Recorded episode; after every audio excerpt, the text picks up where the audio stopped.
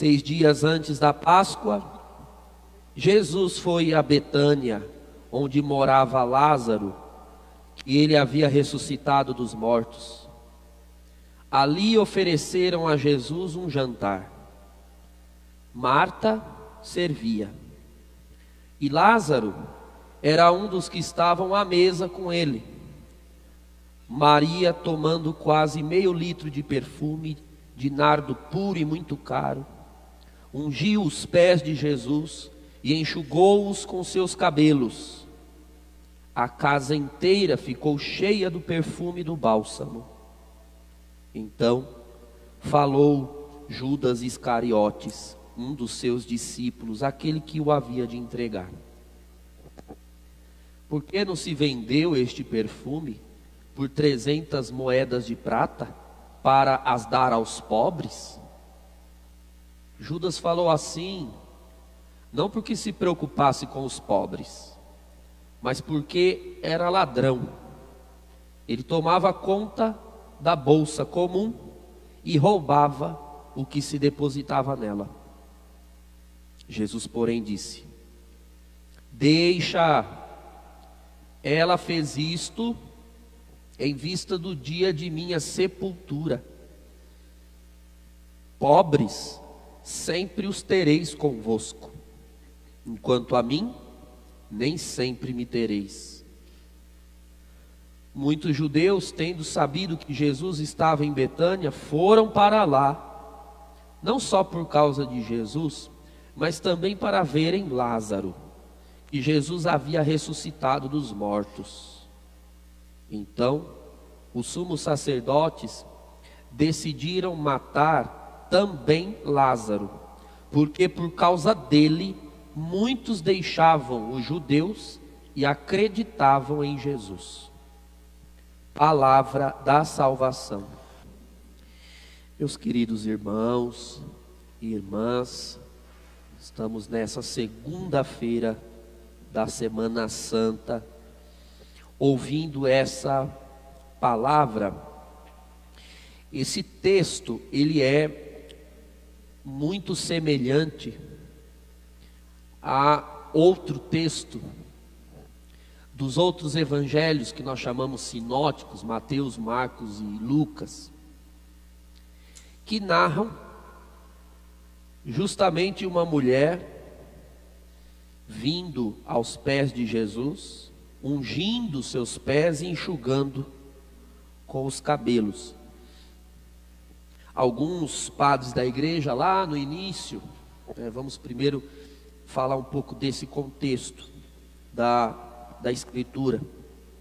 Alguns diziam que provavelmente se tratasse da mesma cena, porque o Evangelho diz aqui que Jesus foi a Betânia, onde morava Lázaro.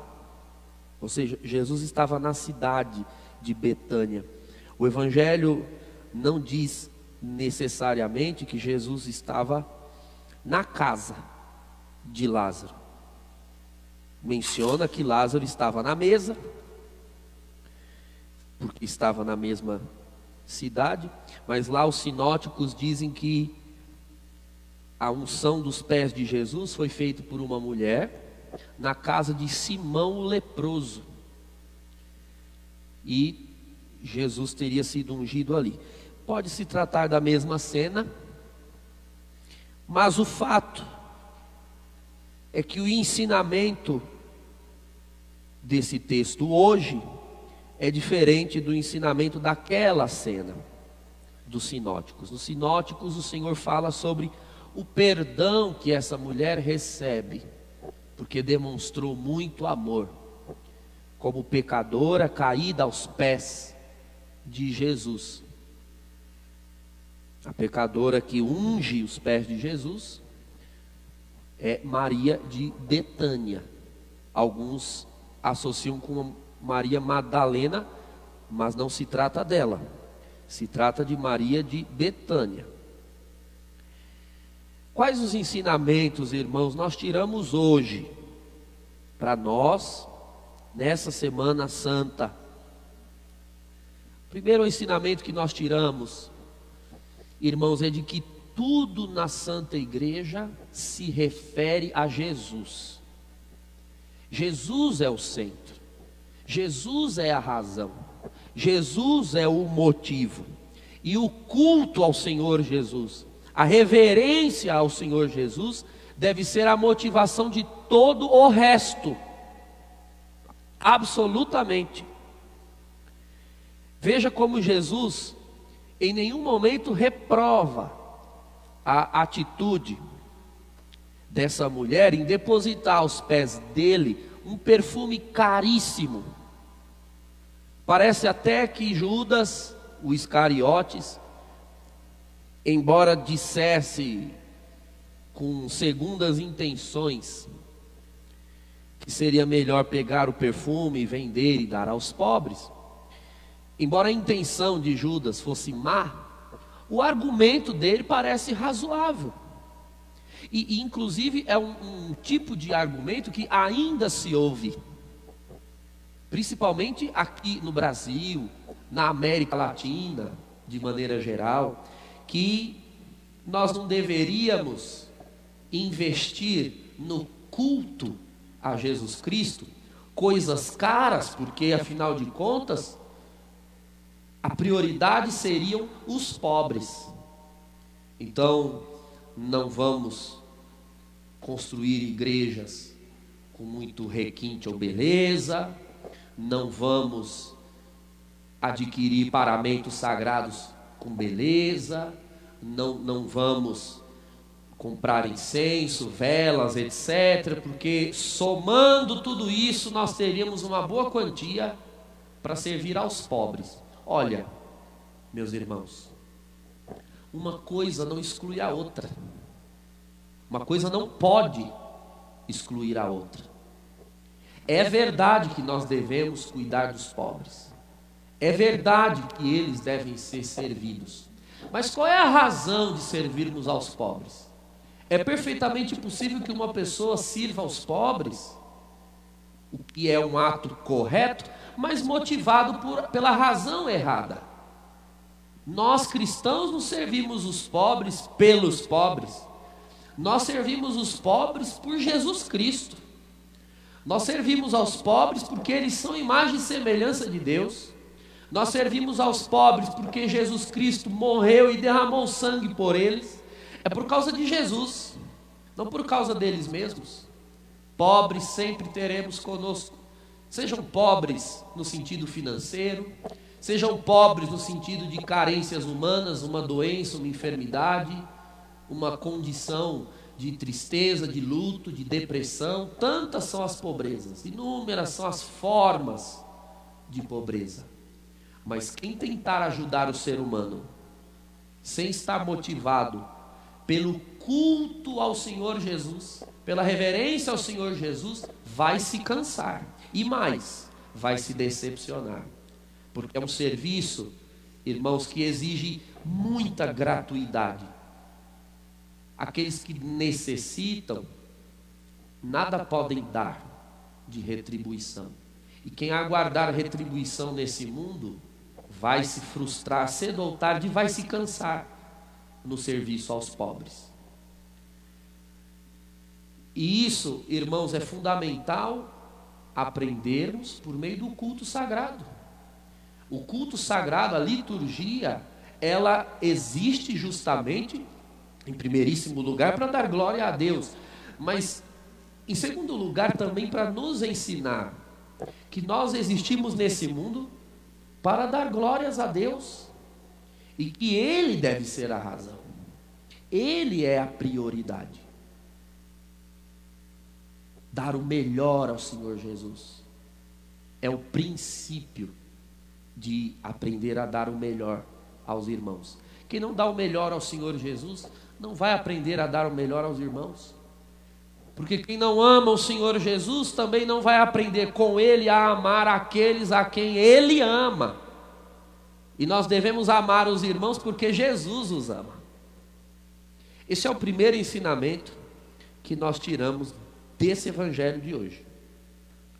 Há um segundo ensinamento, irmãos, que nós encontramos na figura de Judas o Iscariotes. Veja, quando nós citamos Judas Iscariotes, nós já tendemos a lembrar dele, a pensar nele, a partir do fim da vida dele, do fim, como ele terminou mal, como os últimos atos dele foram os piores, nós tendemos a ler dos fatos piores para trás com a, a mesma visão. Vamos tentar ler de uma outra forma. Por um momento, tente se esquecer, por um momento rápido, simples. Tente se esquecer que nós estamos nos referindo a um traidor, que nós estamos nos referindo ao filho da perdição, como diz o Evangelho ao se referir a Judas. A palavra de Deus diz em Mateus capítulo 10 que o Senhor subiu ao monte, orou uma noite inteira. E na relação do filho Jesus com o Pai, ele buscou do coração do Pai, ele ouviu do coração do Pai no Espírito, a quais discípulos ele ia chamar para serem íntimos dele. Porque havia já uma multidão de discípulos, mas o Senhor Jesus queria escolher dentre aquela multidão doze e caminhassem mais intimamente com Ele, que fossem mais próximos dele, para que através daqueles doze o legado do reino continuasse sobre a face da terra. E diz o Evangelho que o Senhor chamou e chamou os que Ele quis os eleitos segundo a vontade do próprio Cristo, foram aqueles doze. E Judas Iscariotes está no número dos doze. Antes de nós falarmos de, de um traidor, nós estamos, na verdade, falando, a princípio, de um apóstolo da igreja. Era isso que Deus pensava a respeito de Judas. Nós estamos falando de um dos doze.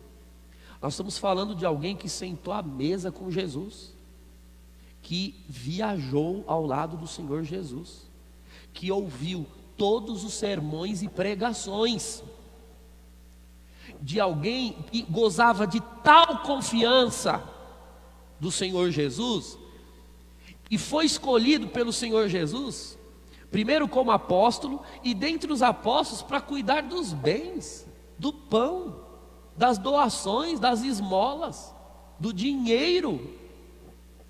Veja, para pôr alguém para cuidar do dinheiro, nós sempre pensamos em pessoas de muita confiança, não é assim? Não é esse o critério que nós usamos para escolher alguém que vá tomar conta do nosso dinheiro, do dinheiro de todos nós na comunidade? na igreja, na sua empresa, nos seus negócios.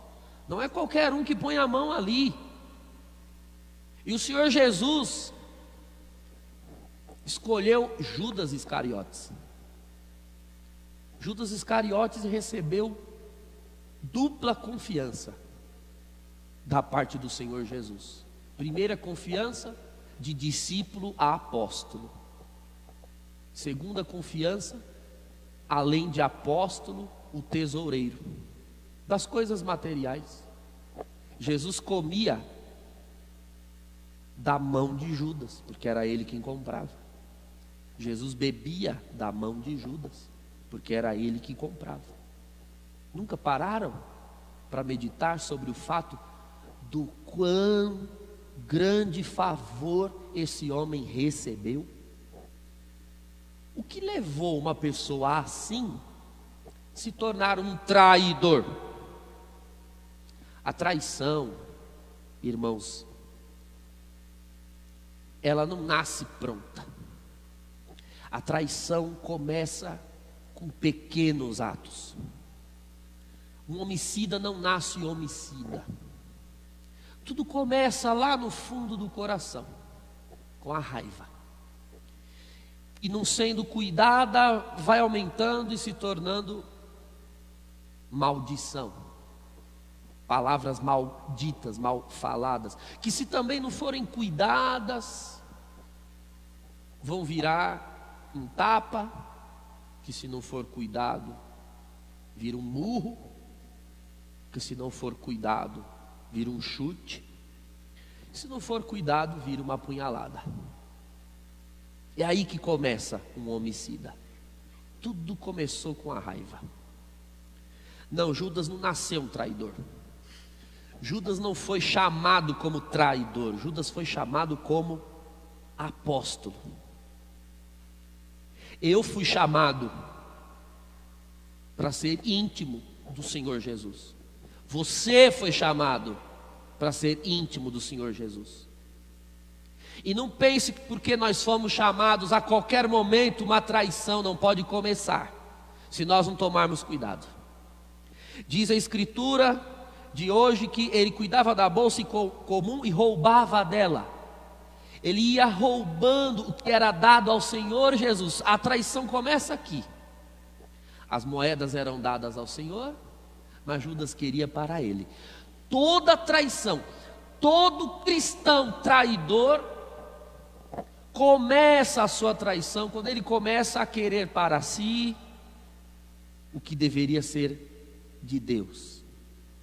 Afinal de contas, o pecado original começou assim. Todo pecado começa assim.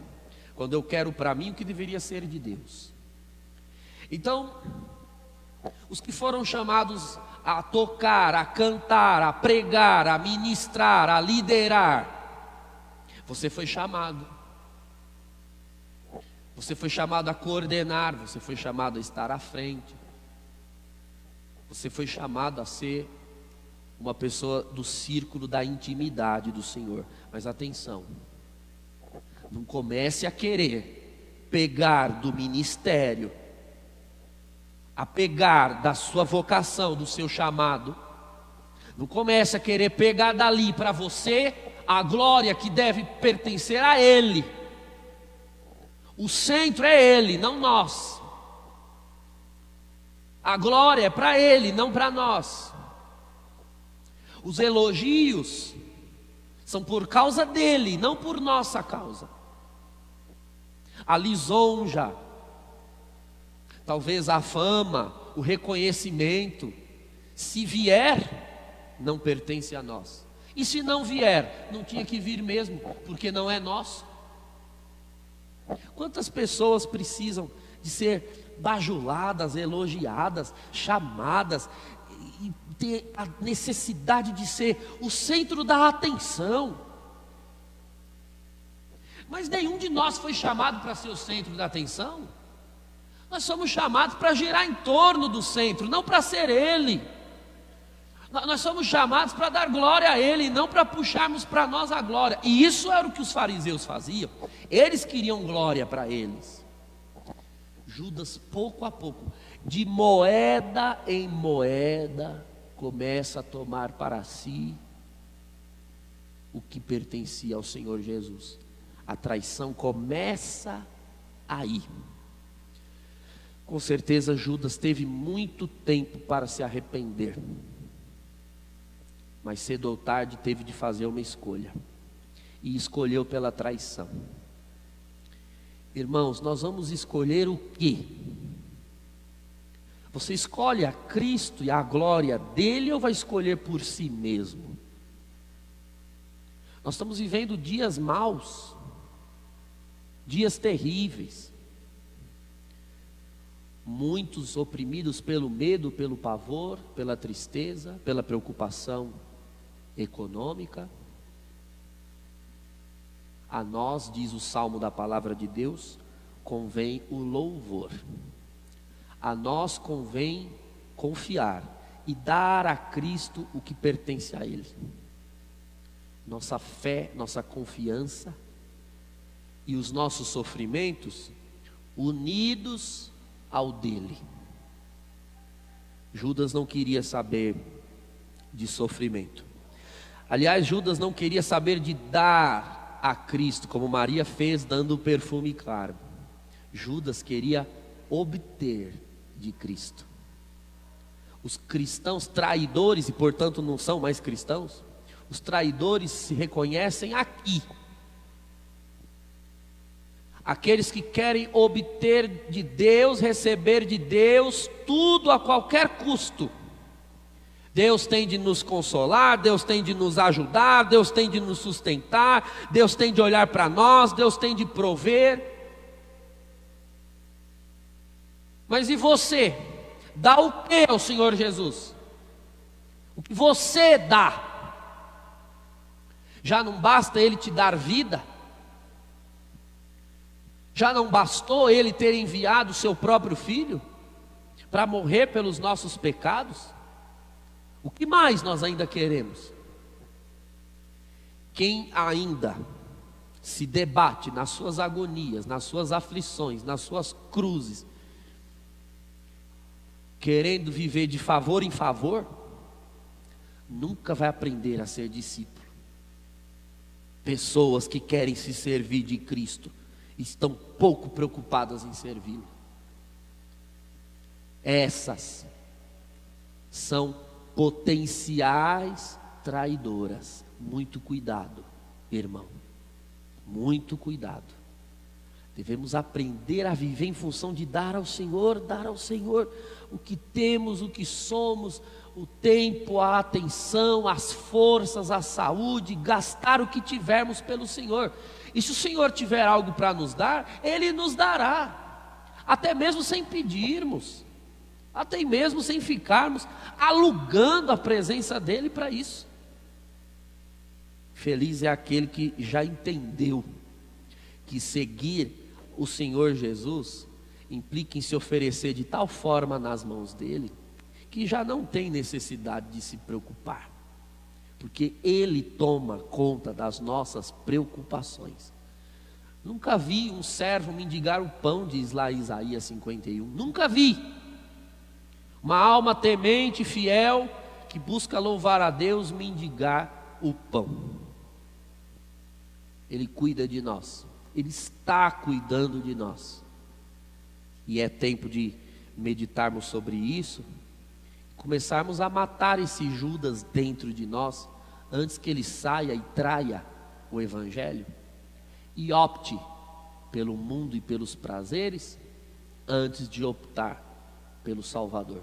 Que o Senhor nos faça guardar essa palavra no fundo das nossas almas e vivermos esses conselhos com bastante zelo.